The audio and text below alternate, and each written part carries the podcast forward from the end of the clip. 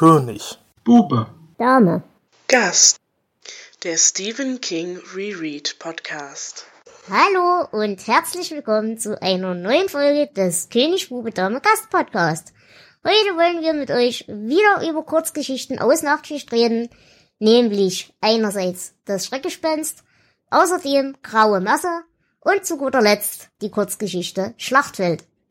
Und zu diesem Zwecke habe ich mir wie immer eingeladen unseren Buben, den lieben Jonas. Hallo. Den Flo. Hallo. Und unsere liebe Gästin, die Diana. Hallo.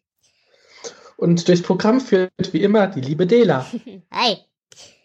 Bevor wir diese Folge richtig starten, muss ich mich im Namen aller, und ich denke, da äh, schließt ihr euch mir an, ganz, ganz lieb bei einem unserer Hörer bedanken, nämlich beim lieben Tobias. Der Tobias hat uns als aller, aller, allererste eine Hörerspende zukommen lassen und auch ein paar ganz, ganz liebe Worte, über die wir uns ganz fürchterlich schickisch gefreut haben.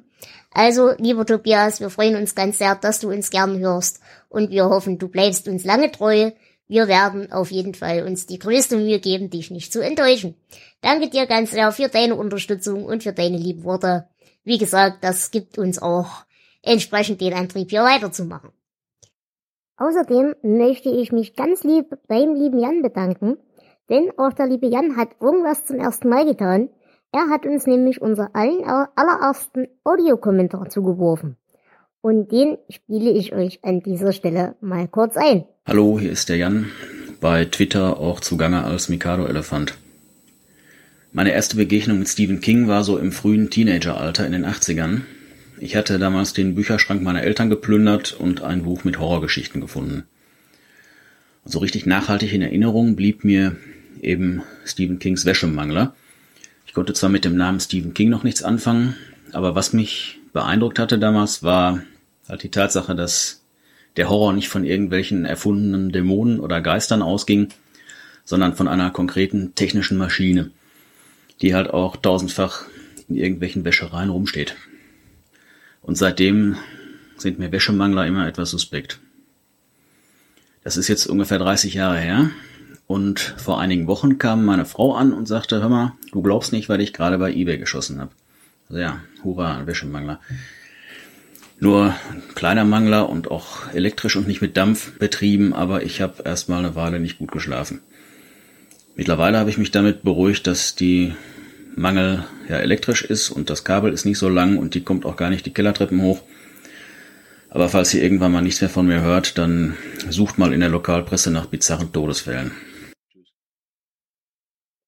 Lieber Mikado Elefant, ganz, ganz herzlichen Dank. Wir haben uns sehr gefreut und wir können dir nur den Tipp geben, wir sind ja jetzt geübt, halte deinen Haushalt sauber von Götterspeise. Dann dürftest du auch überleben. Also vielen Dank für deinen Kommentar, wir haben uns sehr gefreut und wir hoffen, du bleibst uns auch weiter treu. Nun gut, fangen wir doch mal an mit der ersten Kurzgeschichte, nämlich das Schreckgespenst. Und deshalb möchte ich jetzt den Flo bitten, uns das Ganze kurz einzuordnen. Naja, wir haben ja letztes Mal schon gesagt, dass äh, King diese Sammlung 1978 veröffentlicht hat. Und ich wollte mir heute mal angucken, wo denn die Familie King zu dieser Zeit gestanden hat. Denn es war eine ziemlich aufregende Zeit. Im Herbst 77 äh, ist der dritte Sohn auf die Welt gekommen, Owen Philip. Und die Kings haben ihr Haus verkauft und sind nach England gezogen. Sie wollten dort ein ganzes Jahr bleiben, möglichst in einem alten Spukhaus. Das sollte King so das richtige Feeling für einen Gespensterroman geben. Aber letztendlich ist da eigentlich gar nichts draus geworden. Es wurden knapp drei Monate aus diesem Englandaufenthalt. Aus dem Spukhaus wurde auch nichts. Und die Familie ist schließlich wieder zurück nach Amerika gezogen. Ein Positives gab's aber. King hat den Autor äh, Peter Straub kennengelernt, mit dem er später zwei Romane schreiben sollte. Die Familie King ist also wieder nach Lovell, Maine gezogen. Maine, das kommt uns ja bekannt vor. Und äh, kurz darauf kam dann diese Kurzgeschichtensammlung raus, aus der wir jetzt als erstes das Schreckgespenst besprechen. Der Originaltitel ist The Boogeyman und die Geschichte ist 1973 wie so viele andere Geschichten auch im Magazin Cavalier erschienen. Jonas, worum geht's hier? Und zwar geht es um Lester Billings, der geht zum Psychologen Dr. Harper nicht wirklich zu einer Therapie, sondern nur um sich eine Geschichte von der Seele zu reden. Und zwar fühlt er sich verantwortlich für den Tod seiner drei Kinder. Die ersten beiden hatten Angst vor einem ja angeblichen Schreckgespenst im Kleiderschrank. Ja, Lester wollte aber keine verweichlichen Kinder und ja, ließ nicht mal nachtlich zu. Und beide sterben nacheinander. Äh, anschließend steht die Schranktür ein Spalt offen. Und als offizielle Todesursache sind bei dem einen Kind plötzlicher Kindstod und bei dem anderen später dann ein Gehirnkrampf, was diagnostiziert wurde. Für das dritte Kind, Andrew, entwickelt Lester etwas mehr Zuneigung. Sie ziehen um, auch um dem Schreckgespenst zu entkommen, falls das denn wirklich existieren sollte. Und Andrew darf dann auch bei den Eltern im Schlafzimmer schlafen.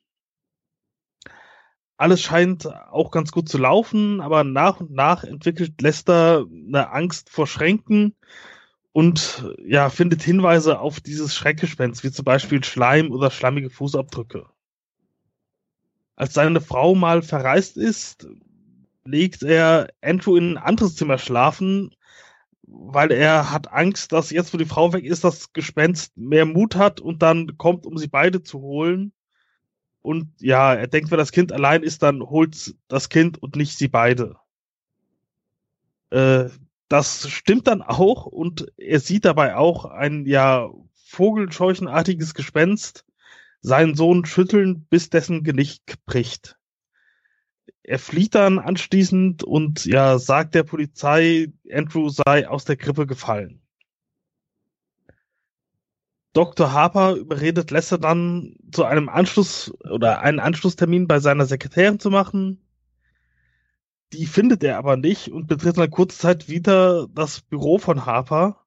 Das ist allerdings leer und der Schrank steht einen Spalt weit offen.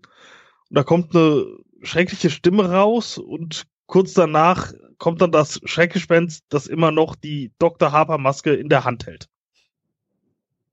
So viel zu der Geschichte. Genau. Und jetzt wollen wir ein bisschen im Detail über die ganze Geschichte reden. Ich denke, ihr gebt mir recht, über Charakterisierung im eigentlichen Sinne äh, brauchen wir jetzt hier auch nicht gehen. Deswegen würde ich vorschlagen, wir reden einfach frei generell über diese Dinge, die wir über diese Geschichte so denken. Äh, stimmt ihr mir dazu? Ja. Ja. Gut, dann ja. würde ich an der Stelle vielleicht gleich unserer Gästin mal das Wort erteilen. Was hast du denn für eine generelle Meinung zu dieser Geschichte? Wie fandst du unseren Patienten? Also diesen Patienten, diesen äh, Billings, den fand ich, ähm, ich fand den einfach unsympathisch als Mensch. Ich finde, der kam unheimlich aggressiv rüber, so ein richtiger Macho halt eben, ähm, ja, schlägt seine Frau, schlägt seine Kinder, ähm, ne, er will seine Kinder nicht verhätscheln, damit die nicht zu seelischen Krüppeln oder gar schwul werden. Also das ist, äh, weiß ich nicht, der stammt mhm. aus dem vorvorletzten Jahrhundert für mich. Ja, und äh, Dr. Harper ist halt eben, äh, ja, in dem Falle der Gegenpart, weil das sind halt die einzigsten beiden Charaktere, die wirklich, ähm, ja, miteinander interagieren, weil alle, mhm. von allen anderen wird ja nur erzählt. Und dann gibt's halt eben noch das äh, Schreckgespenst. Gut, ähm, wir haben ja an dem, an, in dieser Kurzgeschichte schon das Problem, was wir in, in Ich bin das Tor schon angesprochen haben. Der Erzähler ist ja ein bisschen zweifelhaft, wie glaubhaft das Ganze ist weil das Ganze ja in Ich-Perspektive auch wieder erzählt worden ist. Und ich meine, wir reden hier, wie gesagt, von einem Therapiegespräch. Das heißt, da ist ja von vornherein schon per Definition nicht so richtig klar, wie viel davon jetzt Realität ist, wie viel davon empfunden Realität ist und wie viel davon eine Wahnvorstellung ist. Flo, hast du dazu irgendeine Meinung? Ich sehe das auch so, aber ähm, ich denke, äh, Billings versucht zumindest nicht, sich irgendwie in einem positiven Licht darzustellen. Mhm. Denn er gibt ja eigentlich sogar zu, dass er sein, sein letztes Kind ja regelrecht opfert, um seine eigene Haut zu retten. Mhm. Und natürlich, er ist ein richtiges Arschloch. Das steht, glaube ich, außer Frage. Also, das ist einer der unsympathischsten Charaktere, die wir bis jetzt hatten. Und wir hatten schon einige. Mir kommt das Ganze auch nicht wie ein Therapiegespräch vor, sondern mehr wie so eine Art Beichte, so nach dem Motto, ich Mhm. will mir was von der Seele reden, bevor auch mich noch das Schreckgespenst holt. Ja, genau. Jonas? Äh, ja, viel mehr kann ich dazu auch nicht sagen.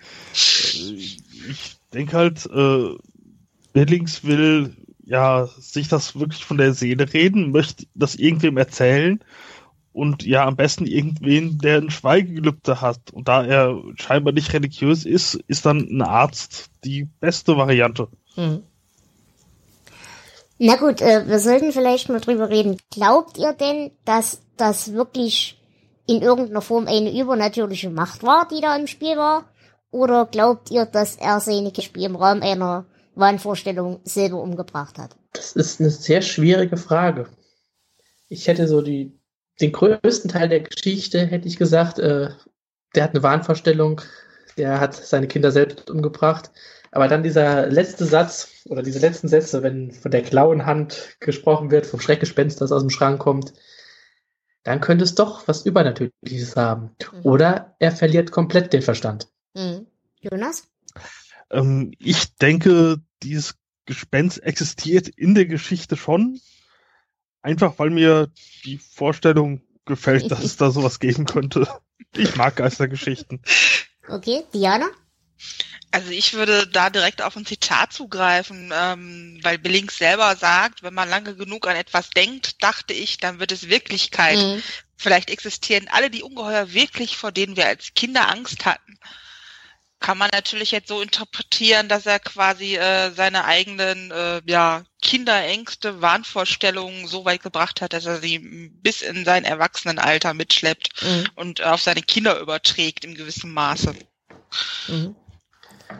Ähm, was ich in dem Kontext immer ein bisschen schwierig finde, äh, es wird ja erwähnt in, in der Kurzgeschichte, das erste Kind sei blutüberströmt gewesen, äh, aber die offizielle Todesursache, die festgestellt wurde, war dann Apnoe beziehungsweise eben plötzlicher Kindstod, bei dem du nicht blutest. Ähm, was für mich so ein bisschen dafür spricht, dass da wohl wirklich irgendwas schief ist. Also schief außer äh, einer angeblichen Präsenz einer geisterhaften, sondern vor allem im Sinne von Vertuschung und was weiß ich was. Das ist mir sehr aufgefallen. Oder ist euch dafür irgendeine Be Erklärung bekannt, die ich übersehen habe? Eine medizinische Erklärung gibt's dafür nicht, weil Apnoe ist einfach ersticken Genau, und äh, ja, deswegen. dann da blutet man nicht so wirklich, da hast du vollkommen recht. Ich glaube, wir werden die Wahrheit hier auch äh, nie erfahren. Wir haben ja schon gesagt, es gibt Ähnlichkeiten zu Ich bin das Tor. Äh, durch diesen Ich-Erzähler weiß man nicht, was man glauben kann. Hat er den Verstand verloren? Ist es ein Schreckgespenst? Und ja, ich meine, es ist eine ganz klassische Geschichte über Kindheitsängste. Das, das Schreckgespenst äh, kennt jeder, den schwarzen Mann. Und ähm, ich habe ja gesagt, die Geschichte ist 1973 entstanden. Kings älteste Tochter ist äh, 1971 auf die Welt gekommen, sein Sohn Joe 1972. Das heißt, King dürfte ein paar Erfahrungen schon gemacht haben. Ein paar schlaflose Nächte an dem Bett seiner Kinder. Und vielleicht war das einfach nur ein Weg, das umzusetzen. Hattet ihr denn als Kinder so diese, diese spezielle Kindheitsangst auch? Also bei mir war das ganz extrem. Ich habe ja in der letzten Folge schon mal erwähnt, oder in der Shining-Folge, glaube ich, ich habe halt ein tierisches Problem mit Türen allgemein. Ob das jetzt Wohnungstüren sind oder Zimmertüren, aber eben vor allem auch Schranktüren und solche Sachen. Ähm, da war aber, glaube ich, bei mir weniger der Auslöser, dass ich Angst hatte, dass da was rauskommt und mich holt. Das hatte ich zwar auch, das hielt sich aber in Grenzen, sondern bei mir war es eben vor allem, dass ich immer Angst hatte, dass da irgendwas auf mich drauf fällt. Wir hatten in meinem Kinderzimmer einen riesengroßen Kleiderschrank gehabt, so ein, so ein Sperrholzschrank. Und der war immer so ein bisschen wackelig. Und ich habe seit meines Lebens, als ich kleines Kind war, echt Angst gehabt, dass dieser Schrank umkippt und mit der geöffneten Tür auf mich drauf fällt und ich dann in dem Schrank eingesperrt bin und nicht mehr rauskomme. Äh, hattet ihr sowas in der Art auch als Kinder oder? Also bei mir waren es weniger die Schränke. Bei mir war es so dass das klassische Ding unter dem Bett. Hm. Ich kann mich nicht dran erinnern, solche Ängste gehabt zu haben. Ich mich auch nicht, da muss ich mich Jonas anschließen. Also kenne ich jetzt so nicht. Okay. Na gut, ähm, also wie gesagt, wir haben halt wirklich eindeutig diese ganze äh, Kindheitsangstgeschichte äh, verarbeitet. Wie gesagt, manche haben die, manche haben die nicht. Ähm, aber vor allem sollten wir vielleicht an der Stelle auch darüber reden, dass das Ganze natürlich mit dem Schrank auch eine gewisse Symbolik hat. Ähm, in der Symbolik steht halt so ein Schrank per se erstmal für Ordnung, für unter anderem zum Beispiel auch ein geregeltes Leben. Und das hat er ja auch bis zu dem Zeitpunkt, bis seine Kinder kommen. Äh, in dem Moment, wo seine Kinder kommen, geht dann aber sein Leben natürlich mehr oder weniger den runter. Also er verliert eben den Job und äh, hat dann halt finanzielle Probleme und so weiter und so fort.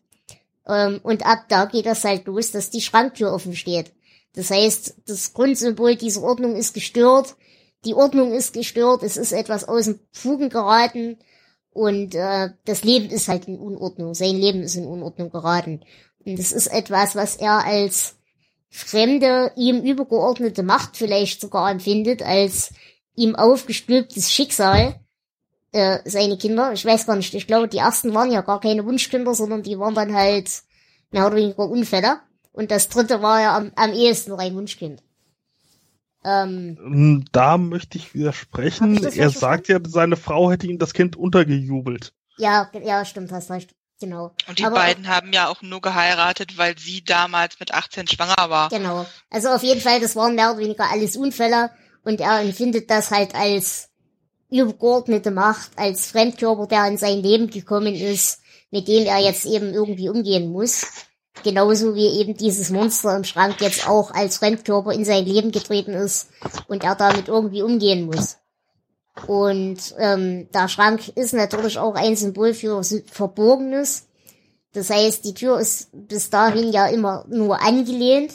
Das heißt, das Monster hält sich noch verborgen. Die Ereignisse, die da so passiert sind, werden noch verheimlicht.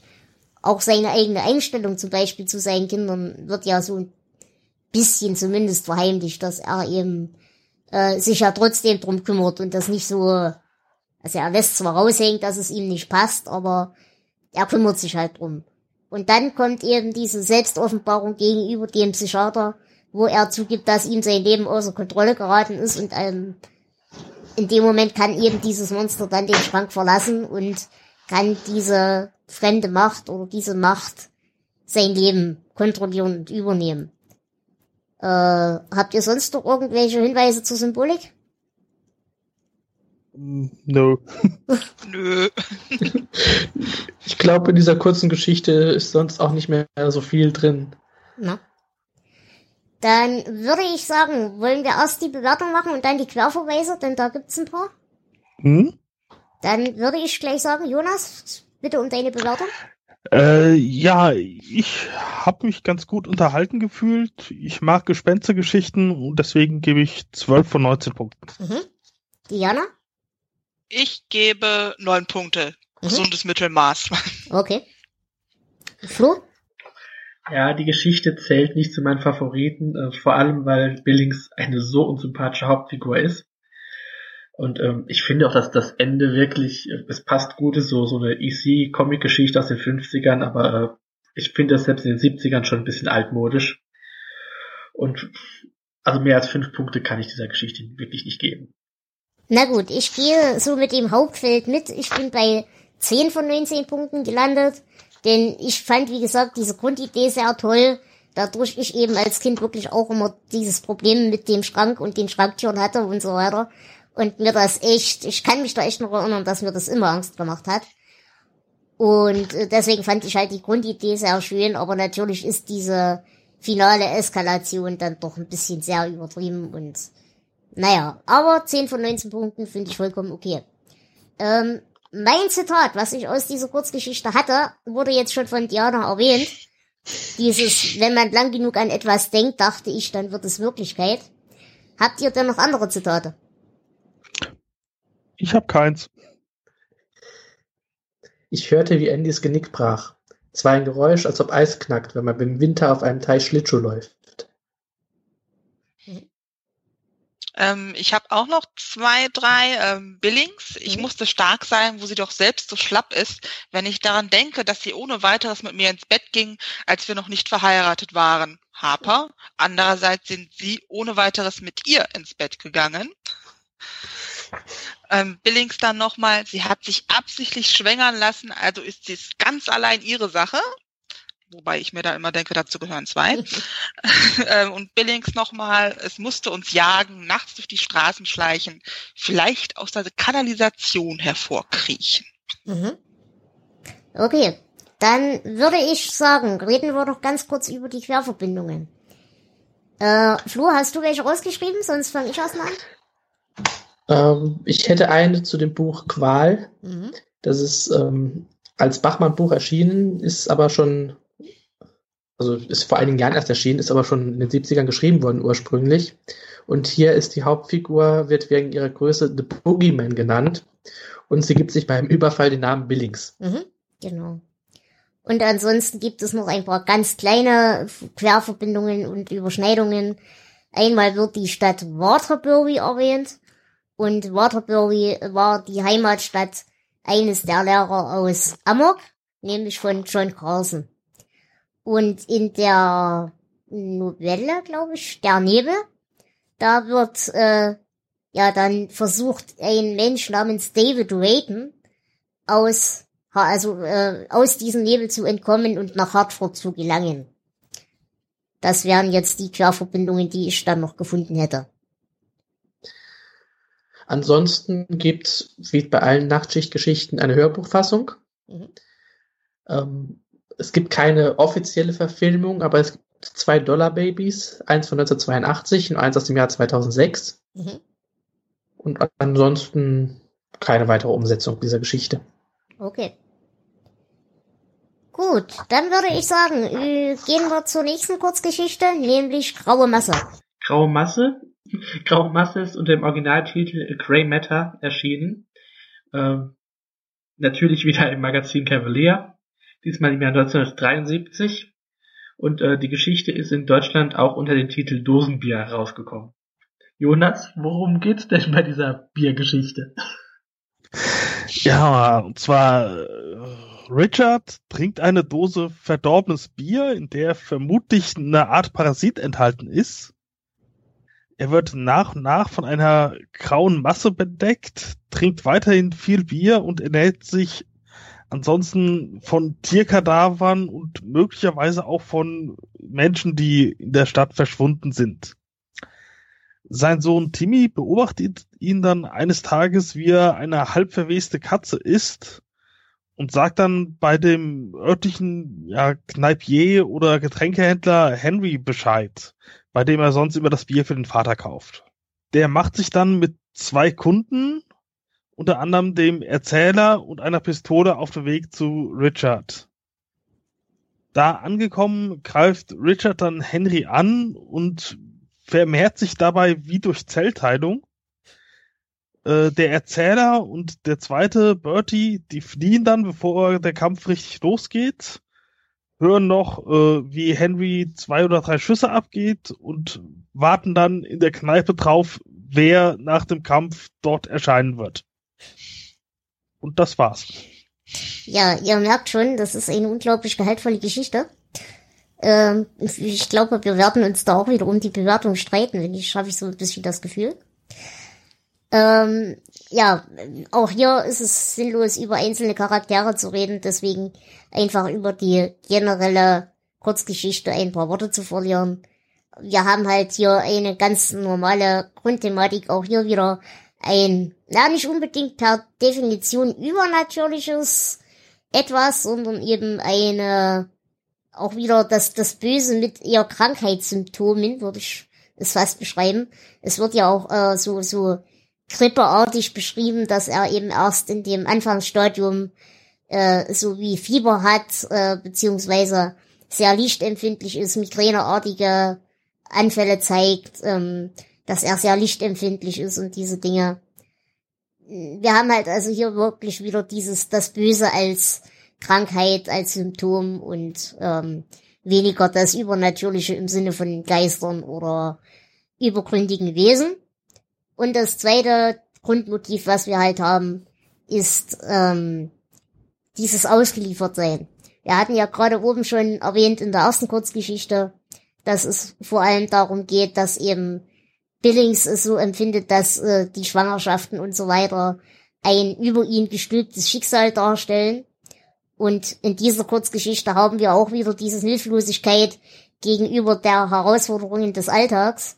Denn auch hier spielen wieder diese Sachen rein. Wir haben Schnee, wir haben Krankheiten, wir haben generell das Alter, wir haben Arbeitsunfälle, wir haben die Angst vor Giften in Nahrungsmitteln. Ähm, auf Seiten des Sohnes natürlich auch die Angst vor dem obligatorisch saufenden Vater. Ähm, also wirklich diese ausgeliefert, dieses Ausgeliefertsein gegenüber äußeren Umflüssen, äh, äußeren Einflüssen, auf die wir nicht wirklich einen größeren Einfluss haben können und gegen die wir uns auch nur sehr begrenzt wehren können. Habt ihr dazu eine Meinung? Ich denke, du hast da schon ziemlich äh, viel gesagt. Ähm, dieser Teil der Geschichte gefällt mir auch eigentlich noch ganz gut. Die ganze Atmosphäre am Anfang ist äh, tatsächlich spannend und auch bedrückend. Und ich habe jetzt auch nichts gegen Menschen, die sich in Schleim verwandeln. Aber, aber äh, die Geschichte, umso weiter sie voranschreitet, umso mehr fällt sie für mich auseinander. Ähm, das sind dann Logiklöcher drin, ähm, okay, er hat ihn Katze gefressen, ja, das äh, kann man doch verstehen. Aber wie kann es sein, dass er äh, zum Beispiel zwei Mädchen in den Landstreicher da gefressen hat? Und die Verbandlung war auch noch nicht so weit vorangeschritten, so. Und, und auch überhaupt ähm, dann dieser Endkampf und wir warten dann mal in der Bar ab, was passiert. Äh, es ist ein komplett unlogischer Schluss. Ähm, viel mehr habe ich da gar nicht zu, zu sagen. Der fällt komplett auseinander. Diana? Also ich denke auch, dass es eine der wenigen Geschichten ist, wenn man jetzt mal so ähm, generell die Kurzgeschichten und auch die Bücher von King betrachtet, wo die Leute ähm, vor dem, in Anführungsstrichen, Horror fliehen, anstatt halt eben einfach äh, den Kampf aufzunehmen. Mhm. Weil äh, die setzen sich halt einfach in die Bar, besaufen sich und warten halt eben darauf, dass entweder die graue Masse vorbeikommt oder der Wirt zurückkommt. Also das ist halt, äh, ja. Naja, der Einzige, der halt, ähm, ja doch, naja, er ist ja auch geflohen, aber er er hat ja wenigstens den, den Schritt getan, vielleicht auch eben um sich und aber vor allem auch andere zu retten, ist ja der, der Sohn, der Timmy. Äh, an der Stelle fand ich das übrigens ausgesprochen lustig, weil wer sich noch an die Dinos erinnern kann, wir brauchen einen neuen Timmy. Da musste ich doch sehr lachen, aber das ist wieder mein guter Humor. Ähm, nein, aber er ist halt der, der, derjenige, der überhaupt das Licht erstmal auf diese ganze Szenerie wirft. Er hätte sich ja auch schlicht und ergreifend weiter in diesem Elend bewegen können. Und er hätte ja auch einfach versuchen können, entweder selbst gegen dieses Ding den Kampf aufzunehmen oder einfach abzuhauen und eben keine Hilfe zu suchen. Ähm, der ist also von dieser ganzen Truppe so ein bisschen der einzige, ja, der wahrscheinlich äh, aus dieser aus dieser Fatalität ein bisschen raussticht. Ja, Jonas? Ja, das meiste ist schon gesagt. Ich habe mich nur gefragt, äh, der äh, Richard, der sagt ja, als sie dann vor der Tür stehen mit dem Bier, äh, sie sollen es reinschieben, aber vorher die Dosen aufmachen, weil er das nicht mehr kann. Mhm. Das tun sie aber nicht. Deshalb frage ich mich, äh, das ist ziemlich doof, äh, den Kerl da zu töten, bevor das Bier offen ist. Aber und ja. Ja gut, aber äh, wenn du so siehst, für ihn ist es ja logisch, weil ich denke mal, der geht ja davon aus, die sitzen immer in der Kneipe und die sind immer an, äh, am Saufen in der Kneipe gewesen. Das heißt, die Wahrscheinlichkeit, dass diese Menschen mit Bier gefüllt sind und ich an die Menschen leichter reinkomme als an das Bier in der Dose. Verstehst ja, du, was da könnte was dran sein. Ja. Also ja. so ein Männchen kriegst du leichter auf als so eine Dose. Ich spreche da aus Erfahrung. Die andere Form der Schnapspraline. Genau. Typ. Mit Fleischbeilage. Was will man mehr? Naja, aber wie gesagt, das ist halt so eine Kurzgeschichte. Ich denke, da spielt auch diese halb äh, Altibi-Angst ein bisschen mit rein. Wie gesagt, äh, unsere Nahrungsmittel sind vergiftet. Äh, wir können dieser Regierung nicht trauen und den ganzen Gesetzen nicht trauen was wir fressen, ist alles Müll und ist alles Gift und wir haben doch eh keinen, keinen großen Einfluss drauf. Genauso wie wir eben keinen Einfluss drauf haben, wie unsere Arbeitssituation ist, ob wir dann einen Unfall haben und keine Krankenversicherung und dann vor uns hin siechen müssen und nicht mehr wissen, wohin. Also ich glaube, hier spielt King wirklich mit diesen Alltagsängsten, die eben zum Beispiel der Durchschnittsamerikaner vielleicht zu der Zeit durchaus ha hätte haben können. Ähm, was ich, äh, was mir da auch durch den Kopf ging, ähm, King ist ja nun mal selber alkoholsüchtig mhm. gewesen, immer noch, wie auch immer.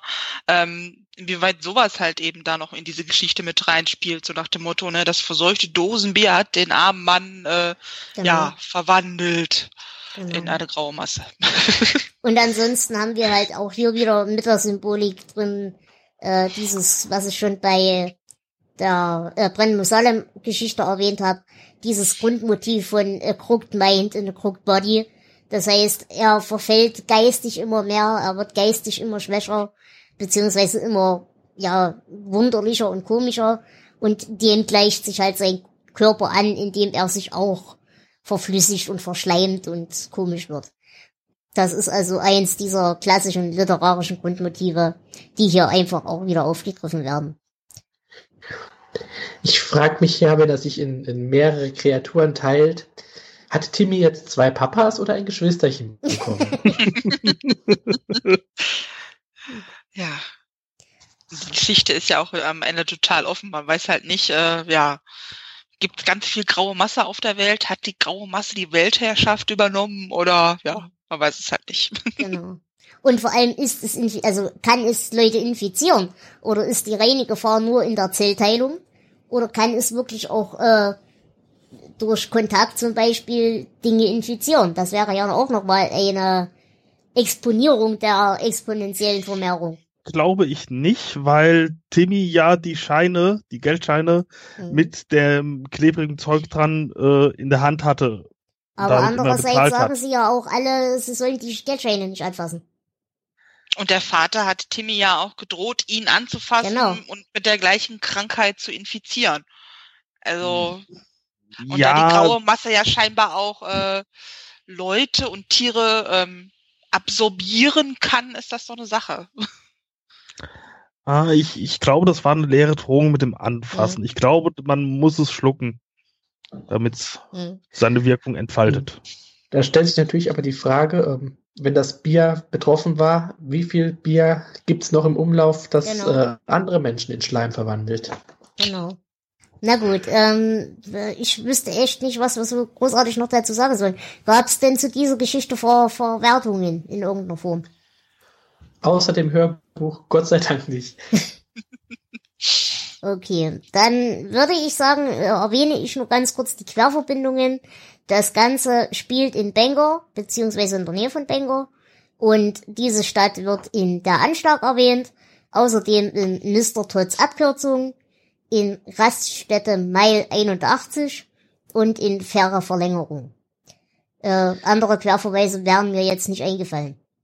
Ähm, dazu muss man vielleicht sagen, äh, Bangor ist eine reale Stadt und, und äh, King hat da mal gewohnt. Genau. Gut, dann möchte ich euch an der Stelle um eure Bewertungen bitten. Flo? Drei Punkte. Mehr will ich dazu nicht sagen. Ähm, ich gebe vier Punkte. Was mich neben der Geschichte an sich gestört hat, war äh, der Schreibstil. Ich weiß jetzt nicht, ob das an King lag oder an der Übersetzung, aber das, ich, ich fand's schlecht geschrieben. Mhm doofe Satz, Sätze hätte man besser formulieren können und ja. Okay, Diana? Da ist nichts mehr zu retten, zwei Punkte. Na gut. Ähm, ich könnte jetzt böse sein. Ich, ich revidiere jetzt meine eigene Wertung. Ich habe, also, ich muss dazu sagen, ich bin jetzt im Lesen sehr weit voraus. Ich habe also die kompletten Nachtschichtgeschichten jetzt schon vor gut zwei Monaten gelesen oder so. Und ich habe, als ich diese Geschichte das erste Mal wieder gelesen habe, das Ganze aus einem mir völlig unersichtlichen Grund mit 15 Punkten bewertet. Äh, ich kann beim allerbesten Willen diese Bewertung nicht aufrechterhalten. Und würde die Fehler, jetzt... der Bier war schlecht. Ja, wahrscheinlich. Das, das, Das waren die Tabletten, die mich gnädig gemacht haben, glaube ich. Ähm, ich würde Die deshalb, will ich auch. ich würde deswegen meine Bewertung jetzt auf fünf Punkte runter korrigieren. Das ist immer noch eigentlich fünf zu viel, aber äh, die würde ich ihm noch gönnen, weil ich halt wirklich diesen, diesen sozialen Aspekt eben von saufender Vater und Krankheiten, unser Essen ist vergiftet, diese Urängste, die man in der modernen Zivilisation so vor sich hinschiebt, ganz nett fand als Umsetzung. Und ähm, deswegen, die fünf Punkte sind schon gerechtfertigt. Und ich fand es sehr schön, es war doch durchaus bildhaft und vor allem du- durchaus eklig, weil man hat diesen Schleim beim Lesen gerochen, finde ich. Und der Kniff mit der exponentiellen Vermerkung, den fand ich halt auch sehr witzig. Gut, dann würde ich sagen, hatten wir dieses Elend auch hinter uns. Und wir kommen zur letzten Kurzgeschichte für diese Folge, nämlich Schlachtfeld. Und da bitte ich auch wieder Flo um seine Einordnung. Die Geschichte ist auch wieder aus dem Jahr 1972. Sie ist auch wieder in dem Männermagazin Cavalier erschienen. Ähm, Battlefield ist der Originaltitel. Ja, viel mehr gibt es dazu auch nicht zu sagen. Jonas? Ja, John Renshaw ist Auftragskiller und kommt gerade von einem Auftrag zurück in sein Hotel. Die Zielperson war ein Spielzeugfabrikant. Ihm wird dann vom Portier ein Paket überreicht, das für ihn angekommen ist und ja, die Handschrift, mit der seine Adresse draufgeschrieben ist, erkennt er wieder als die Handschrift der Mutter seines Opfers. Mhm. Auf dem Zimmer öffnet er dann vorsichtig das Paket, weil könnte ja eine Bombe drin sein, aber es ist dann nur eine Schachtel mit Kriegsspielzeug aus dem Vietnamkrieg. Aber da drin bewegt sich was. Die Schachtel fällt dann vom Tisch und herauskommen einige Spielzeugsoldaten, die lebendig geworden sind und ein paar Kampfhubschrauber und die greifen John ziemlich direkt auch an. Es entwickelt sich eine Schlacht und John versucht dann letztendlich die Kiste mit einem Molotow-Cocktail in die Luft zu sprengen und zu fliehen. Stattdessen fliegt dann aber das gesamte Penthouse in die Luft, da sich wegen einer Bonusaktion zusätzlich zu der normalen, zum normalen Inhalt noch eine Wasserstoffbombe mit in der Schachtel befand. Ja, damit endet die Geschichte. Gut. Auch hier wieder, wie gesagt, irgendeine Charakterisierung ist Blödsinn. Deswegen einfach ein Gesamtgespräch zu der Geschichte. Und ich möchte Diana da mal zu ihrer Meinung bitten. Also ich habe mich beim Lesen köstlich amüsiert, weil bei mir sofort das Kopfkino losging, wenn er sich anfängt im Bad zu verschanzen und die Hubschrauber versucht abzuknallen und diese kleinen Minisoldaten äh, ihn bedrohen und ihm Zettel unter der Tür durchschieben und äh, ne, ihn zum Aufgeben äh, zu überreden versuchen. Also das ist schon äh, sehr, sehr amüsant und halt eben ganz besonders dieses äh, überraschende Ende mit der Wasserstoffbombe, die halt eben nicht auf dieser Vietnam-Feldkiste vermerkt ist, weil es halt ein zeitlich begrenztes Gimmick ist. Mhm. Dass er quasi, als er um sein Leben kämpft und ähm, auch gar nicht erst hinterfragt, als diese Spielzeugsoldaten aus dieser Kiste rauskamen, so nach dem Motto, äh, war das Bier schlecht oder äh, was ist jetzt hier los? Ist das real oder habe ich äh, zu wenig Schlaf gehabt gekriegt, sondern wirklich sofort in den ähm, ja, Auftragskiller-Kampfmodus wechselt und Mhm. halt eben alles gibt. Okay, Flo? Ich kann mich nur anschließen. Die Geschichte macht richtig Spaß von Anfang an. Ist da Action drin. Ähm, der Charakter ist ein Auftragsmörder und trotzdem ist er irgendwie sympathisch. und es ist einfach eine verrückte Idee. Davon hatten wir jetzt schon ein paar und die meisten haben nicht so gut funktioniert. Aber ich finde, hier funktioniert es richtig schön. Ich kenne auch noch diese, diese kleinen Plastik-Spielzeugsoldaten, diese grünen Figürchen aus meiner Kindheit. Und ich kann mir das richtig schön vorstellen. Also die Geschichte erzeugt lustige Bilder in meinem Kopf und ich finde sie toll. Mhm. Jonas? ich kann mich da nur anschließen. Es war eine, ja, eine nette Geschichte, ein nettes Szenario. Ich fühlte mich an Toy Story erinnert, auch wenn ich den Film nicht gesehen habe. Äh, ich fand es auch sehr anschaulich geschrieben. Auch vor allem diese äh, Situation, wie er außen an der Hausfassade vom Bad auf den Balkon klettert. Mhm. Das, äh, ja, war, ich, ich fand es einfach gut. Okay. Ähm, ich, ich würde da euch zu, durch, durchaus auf jeden Fall zustimmen. Ich muss aber sagen, ich hatte beim allerersten Lesen dieser Geschichte nicht so wirklich viel Spaß. Ähm, ich kenne zwar auch diese ganze Geschichte mit äh, Spielzeugsoldaten und so weiter und hatte da auch durchaus mein Kopfkino.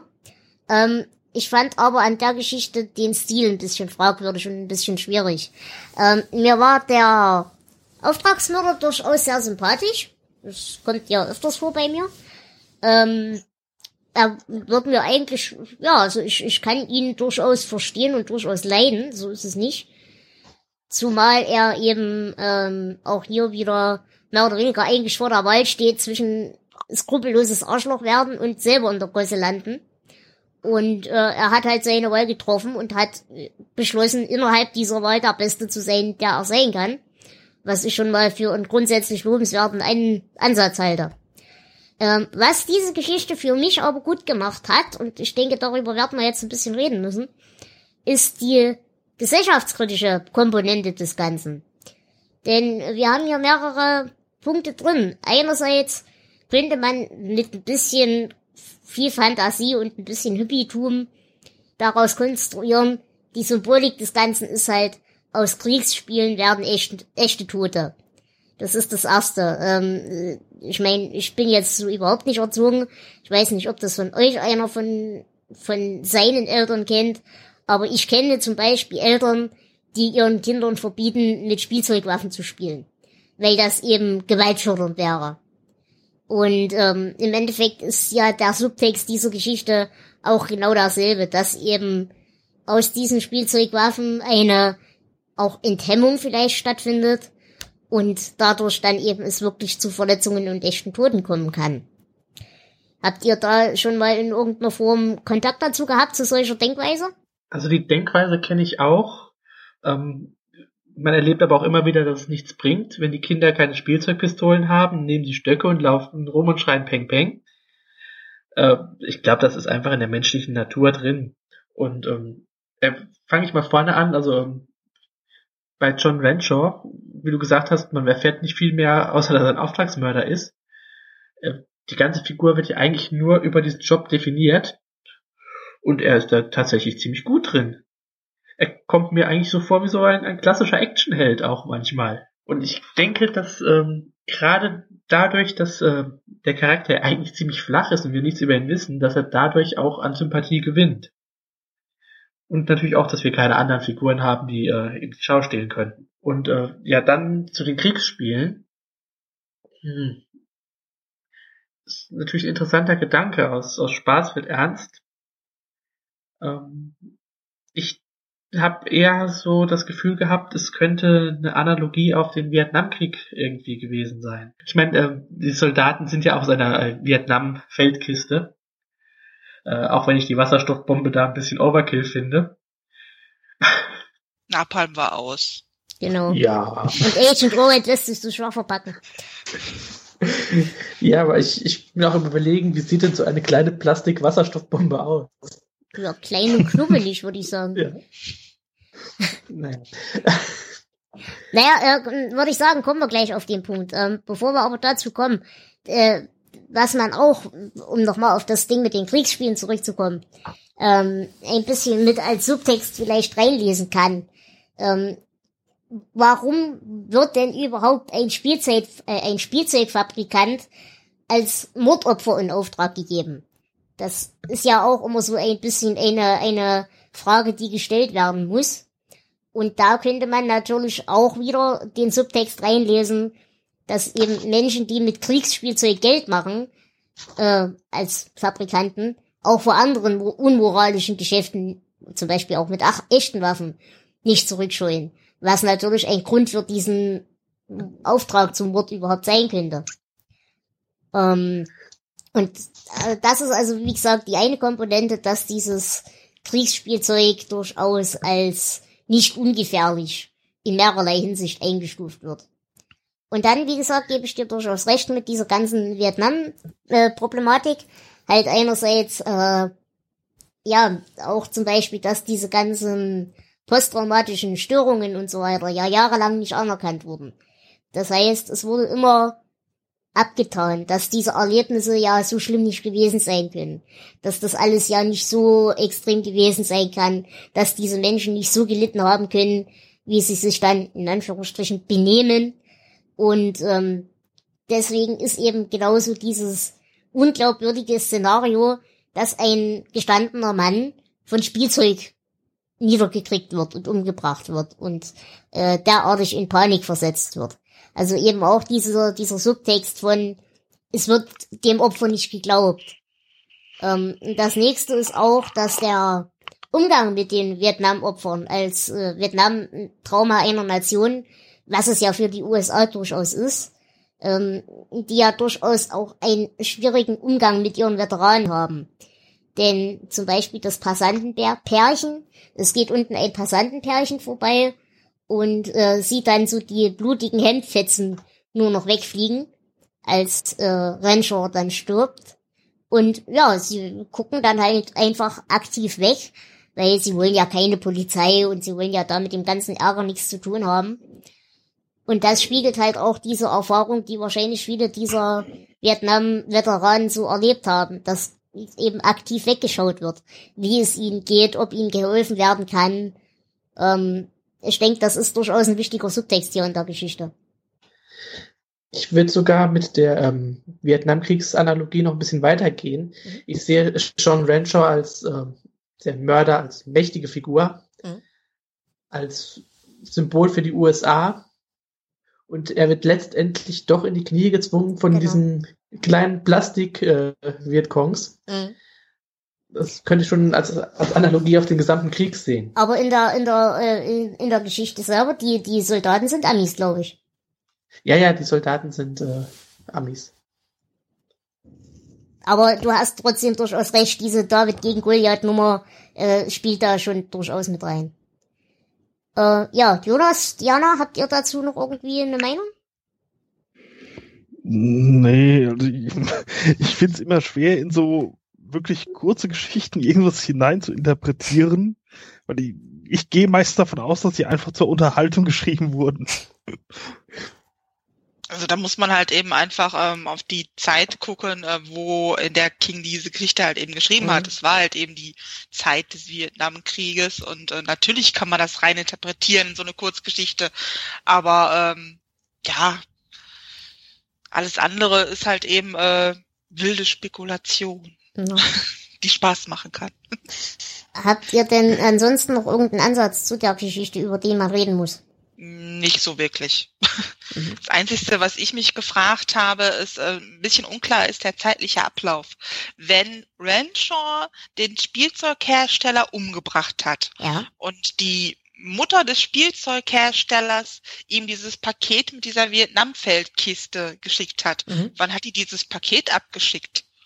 Dass es pünktlich ankommt, wenn er wieder von seinem Auftragsmord nach Hause kommt. Vor allem äh, wird ja auch in der Geschichte gesagt, dass das Paket einige Zeit bei der Post lag, damit es keine Zeitbombe oder so enthält. Das heißt, die muss das schon äh, viel früher weggeschickt haben. Ja, fünf Tage waren es in der Geschichte.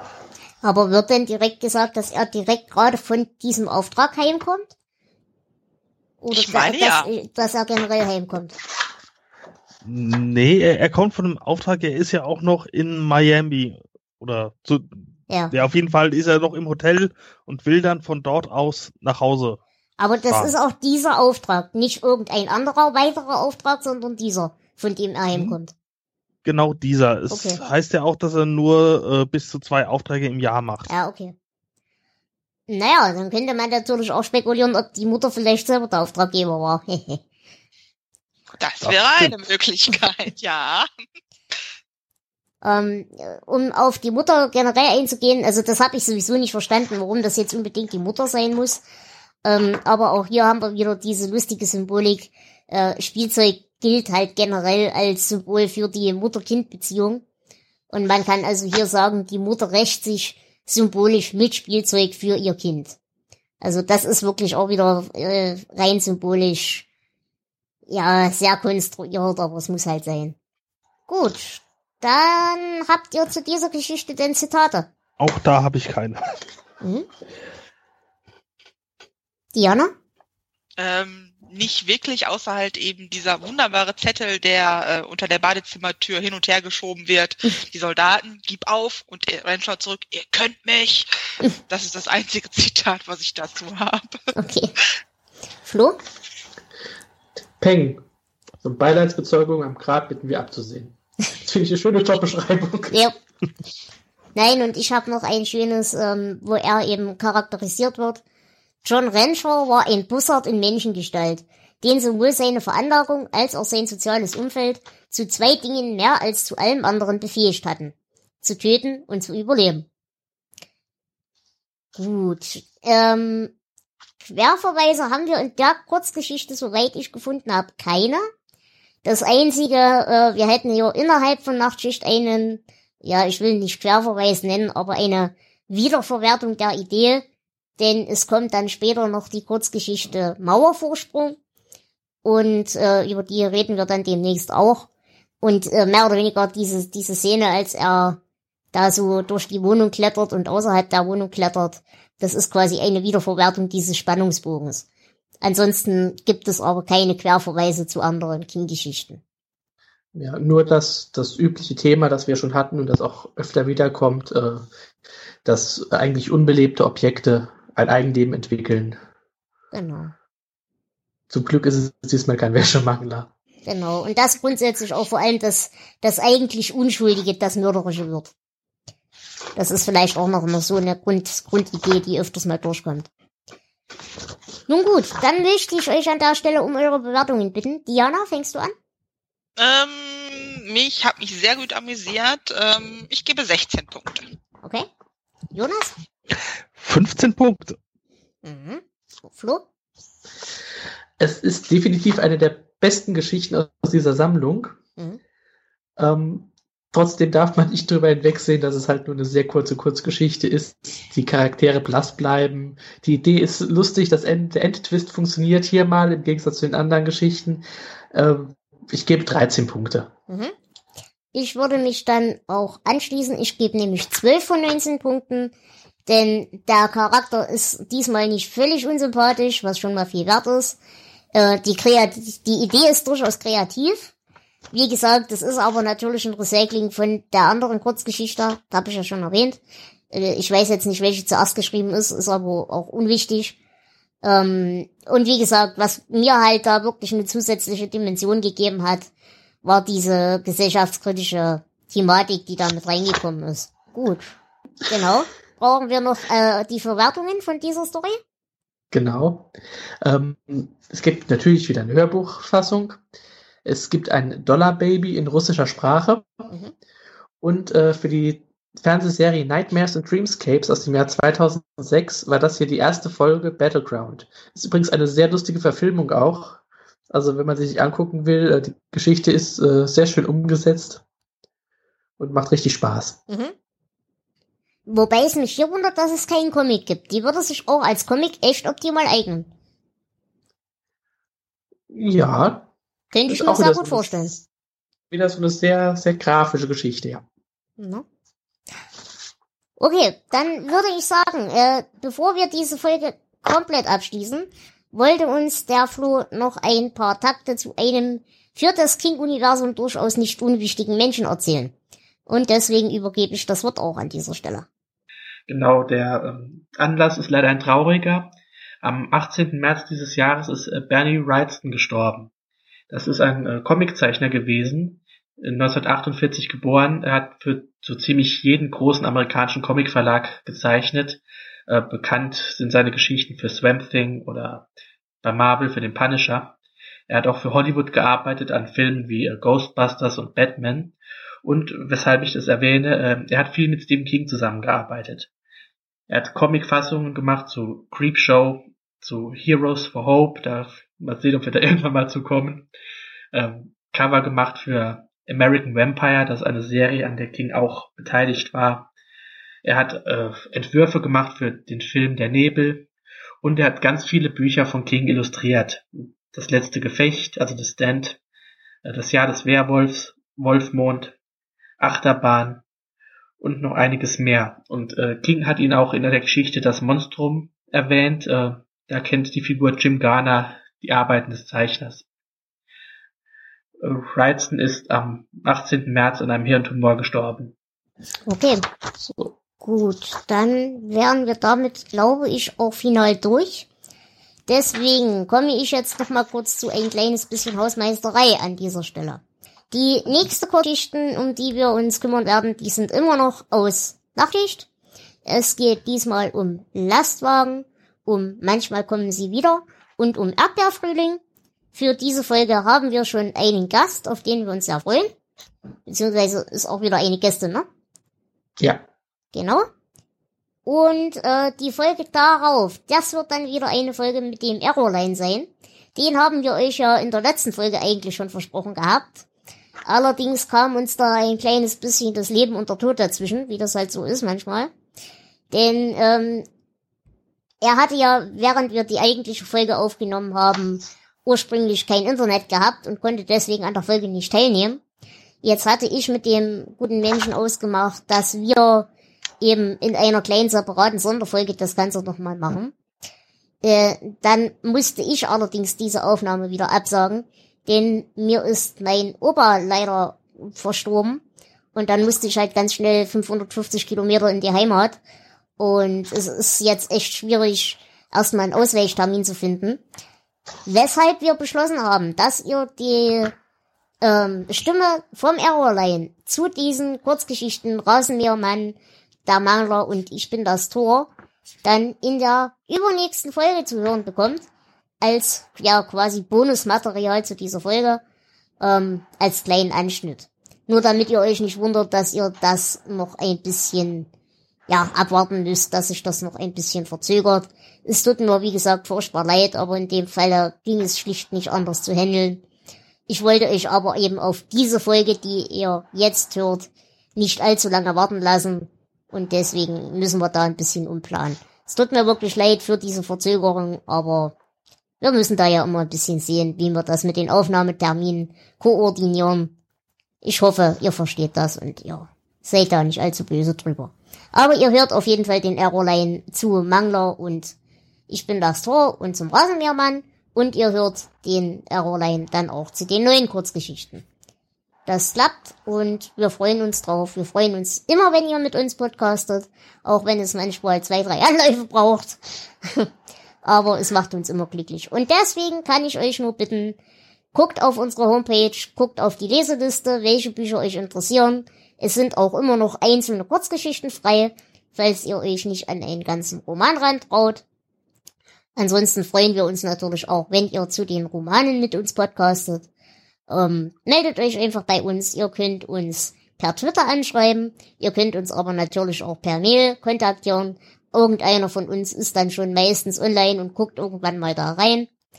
Ähm, wir würden uns auf jeden Fall freuen, wenn ihr euch bei uns meldet, weil ihr mitmachen wollt. Ansonsten freuen wir uns natürlich auch jederzeit über jede Kritik und jede, ja, auch über jedes gute Wort natürlich, über jedes Lob, ähm, über jede Kontaktaufnahme generell und natürlich auch an dieser Stelle nochmal lieben Dank an den Tobias. Wir freuen uns selbstverständlich auch über Spenden, seien das finanzielle Art oder seien das auf Phonic-Zeiten. Ähm, es macht uns glücklich und wir danken euch ganz sehr, dass ihr eure Zeit opfert für unser Gequassel und dass ihr da euren Spaß dran habt. Gut. Dem ist, glaube ich, nichts mehr hinzuzufügen. Dann würde ich mich an dieser Stelle ganz lieb bedanken bei unserer Gästin, der Diana. Auf Wiedersehen, auf Wiederhören. Man hört sich wieder, definitiv. Und ich bedanke mich beim Jonas. Es hat wieder Spaß gemacht. Und ich bedanke mich beim Flo. Und ich bedanke mich bei dir, Dela. Dann wünsche ich euch allen noch einen wunderschönen Abend. Ich hoffe, ihr passt gut auf euch auf. Ihr lasst es euch gut gehen und wir hören uns bei der nächsten Folge wieder. Bis dann, lasst es euch gut gehen. Ciao, ciao. Tschüss. Tschüss. Tschüss.